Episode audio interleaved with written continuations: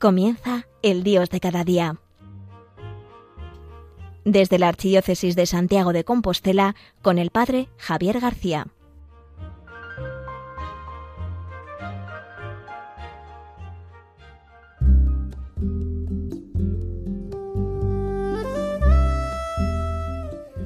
Muy buenos días a todos. Hace unos pocos días comenzamos este año nuevo 2021 y siempre que comenzamos un año nuevo, la gente eh, desea también ciertos cambios en su vida.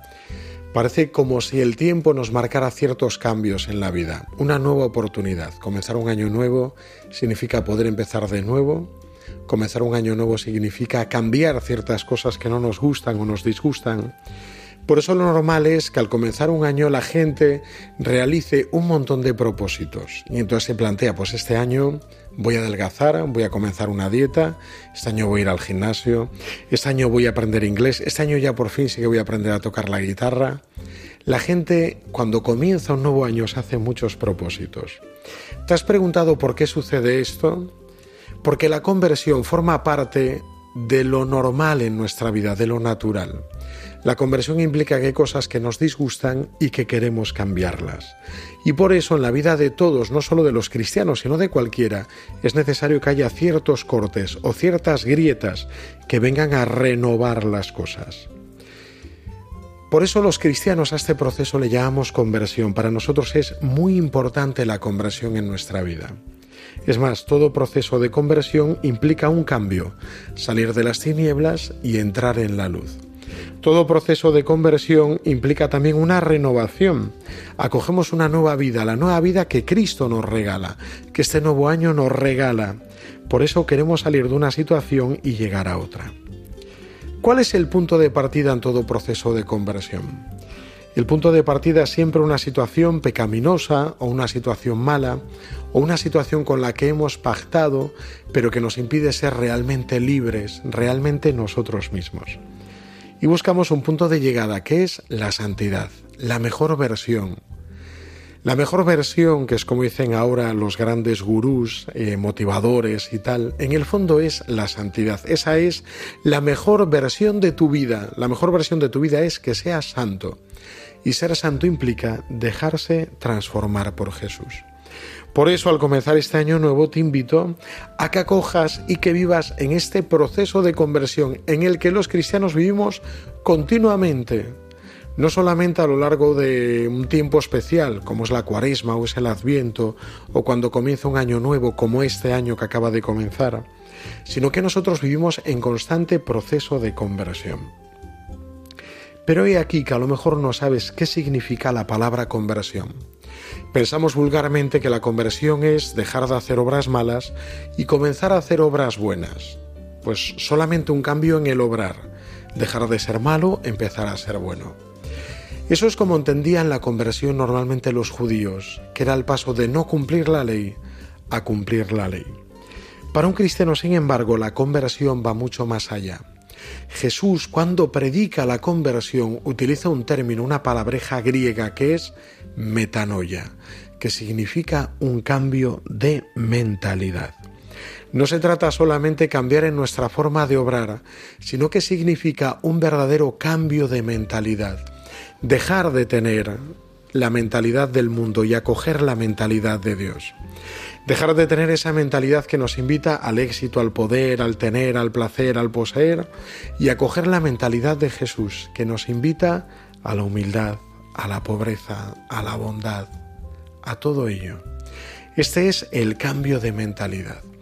Por eso hoy te invito a que pidas a Jesús en este nuevo año acoger su mentalidad, la mentalidad de Cristo, que es la mentalidad de un Dios que se ha vuelto loco y se ha hecho pobre por amor a ti, para que tú acojas también esta nueva mentalidad. Esto es lo que han vivido los grandes santos. San Francisco de Asís no solamente dejó de hacer cosas malas, de ser un vividor allí en su tiempo en Asís, sino que empezó a vivir cosas nuevas, con una mentalidad nueva. Acogió a Cristo pobre, la mentalidad de Cristo. Vamos a pedírselo ahora con una canción. Vamos a pedirle que encienda esta luz en nuestro corazón, que es la luz de Jesús, capaz de cambiarlo y transformarlo todo. Enciende una luz, déjala brillar la luz de Jesús, que brille en todo lugar, no la puedes esconder, no te puedes callar ante tal necesidad. Enciende una luz en la oscuridad. Dice Romanos capítulo 10, verso 14. ¿Cómo pues invocarán aquel en el cual no han creído? ¿Y cómo creerán en aquel de quien no han oído?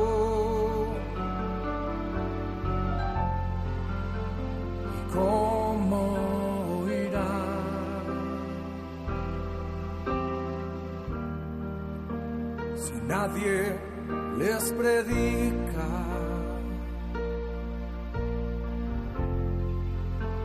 hermosos son los pies de los que anuncian la paz. Las buenas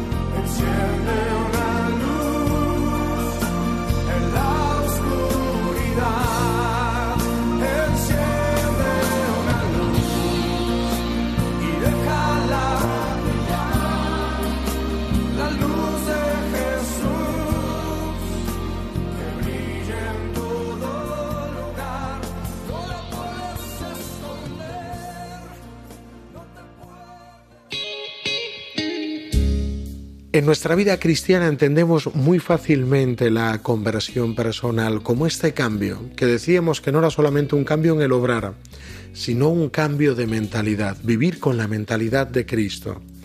En este mundo que tiene una mentalidad muy distinta, que defiende una cultura hedonista del placer, también una cultura de la muerte, que justifica grandes aberraciones que antes nunca hubiéramos considerado.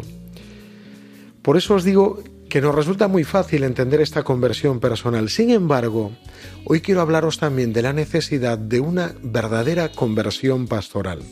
Francisco insiste mucho en este tema, nuestro Papa insiste mucho en esta conversión pastoral. Es más, en su primera carta programática, La alegría del Evangelio, Evangelii Gaudium, nos decía él en el número 25, nos narraba una verdadera bomba decía, no ignoro que hoy los documentos no despiertan el mismo interés que en otras épocas y son rápidamente olvidados. Se refiere a los documentos magisteriales del Papa.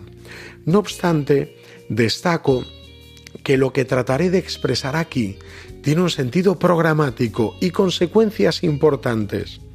Espero que todas las comunidades procuren poner los medios necesarios para avanzar en el camino de una conversión pastoral y misionera que no puede dejar las cosas como están. Ya no nos sirve una simple administración.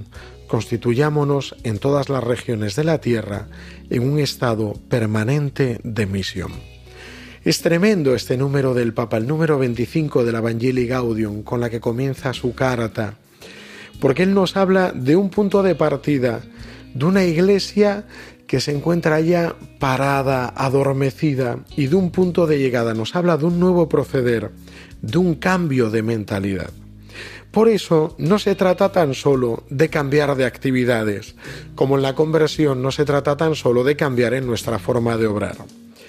Si cambiáramos las actividades sería muy fácil. Se trataría de que simplemente llenáramos nuestra agenda y los tablones de anuncios de nuestras parroquias de unas actividades nuevas, distintas, llamativas, que fueran con la época. Sino que el Papa nos pide que cambiemos nuestra mentalidad pastoral. Nos habla de una nueva mentalidad con la cual proceder y pasar de una simple administración a un estado permanente de misión.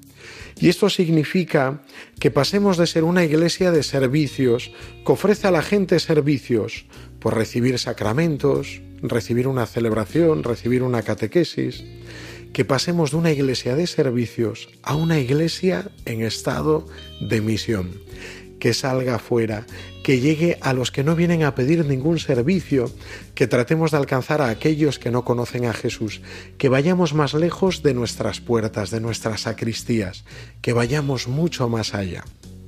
Por ello, se nos invita no solamente a una conversión personal, sino a una conversión pastoral que no puede dejar las cosas como están, sino hacer nuevas todas las cosas. Y en este cambio de mentalidad, en este cambio, en esta conversión pastoral, es importante que no solo los pastores, los sacerdotes, los religiosos, los consagrados, sino que todo el pueblo de Dios, los laicos, todos los bautizados, descubran su misión en esta iglesia. Vamos a pedirle a Dios acoger esta nueva mentalidad, este nuevo tiempo. Y para ello necesitamos también vivir un proceso de conversión que comienza con el arrepentimiento, el pensar, no estamos haciendo las cosas bien. Quizás estamos manteniendo las actividades, estamos manteniendo la iglesia abierta, pero no estamos haciendo las cosas bien. Necesitamos arrepentirnos. Y una vez que nos arrepentimos, comenzamos un nuevo proceso de conversión pastoral que nos lleva por estos nuevos caminos de misión. Vamos a pedírselo hoy a Jesús, que no solamente llevamos un proceso de conversión personal, sino también pastoral, con este canto del profeta Ezequiel.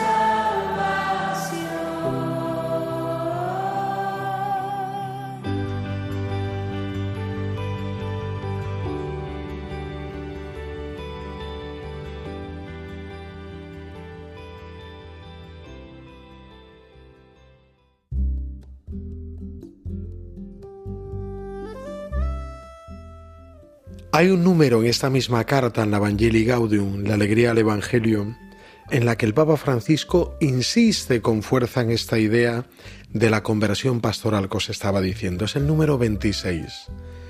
Nos dice Pablo VI, invitó a ampliar la llamada a la renovación para expresar con fuerza que no se dirige solo a los individuos aislados, sino a la Iglesia entera. Recordemos este memorable texto que no ha perdido su fuerza interpelante.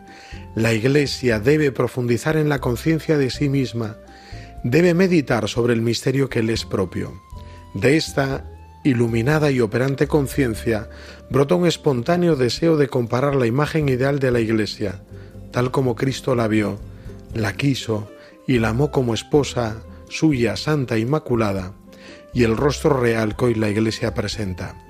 Brota por lo tanto un anhelo generoso y casi impaciente de renovación, es decir, de enmienda de los defectos que denuncia y refleja la conciencia a modo de examen interior frente al espejo del modelo que Cristo nos dejó de sí. Y continúa diciendo, el Concilio Vaticano II presentó la conversión eclesial como la apertura a una permanente reforma de sí por fidelidad a Jesucristo, Toda la renovación de la Iglesia consiste esencialmente en el aumento de la fidelidad a su vocación. Cristo llama a la Iglesia peregrinante hacia una perenne reforma de la que la Iglesia misma, en cuanto institución humana y terrena, tiene siempre necesidad. Y aquí viene la bomba final de este punto 26. Hay estructuras eclesiales que pueden llegar a condicionar un dinamismo evangelizador. Igualmente las buenas estructuras sirven cuando hay una vida que las anima, las sostiene y las juzga. Sin vida nueva y auténtico espíritu evangélico, sin fidelidad de la Iglesia a la propia vocación, cualquier estructura nueva se corrompe en poco tiempo. Nos da la clave, la clave de esta conversión pastoral es la vida.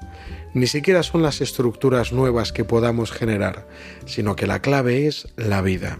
Hoy te pregunto, ¿hay vida en tu parroquia, en tu grupo, en tu movimiento, en tu asociación, en tu congregación?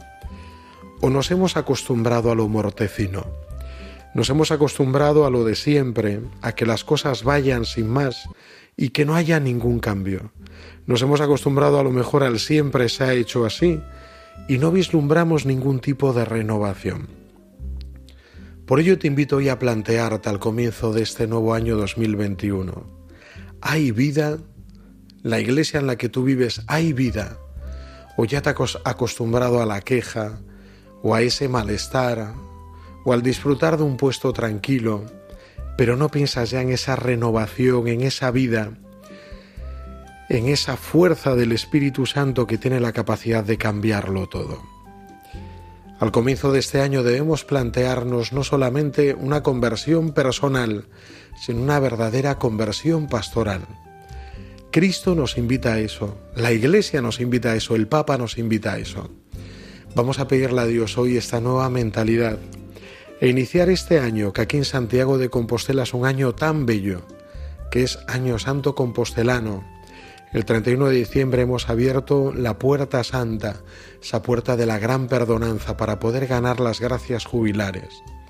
Vamos a pedirle también al apóstol Santiago que evangelizó España, que evangelizó nuestra nación, que nos ayude también en esta renovación, que no quedemos como estamos, sino que cambiemos, que deseemos ese cambio. Quiero terminar con una cita del Papa Francisco en el número 33 del Evangelii Gaudium, que nos dice la siguiente. La pastoral en clave de misión pretende abandonar el cómodo criterio pastoral del siempre se ha hecho así. Invito a todos a ser audaces y creativos en esta tarea de repensar los objetivos, las estructuras, el estilo y los métodos evangelizadores de las propias comunidades una postulación de los fines en una adecuada búsqueda comunitaria de los medios para alcanzarlos está condenada a convertirse en, en mera fantasía.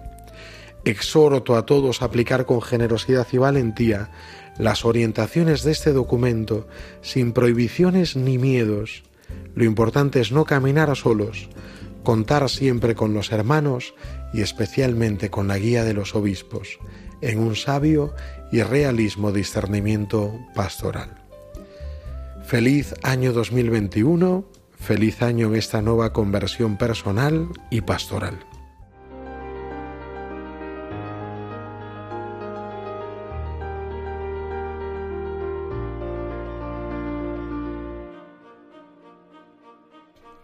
Han escuchado El Dios de cada día desde la Archidiócesis de Santiago de Compostela con el Padre Javier García.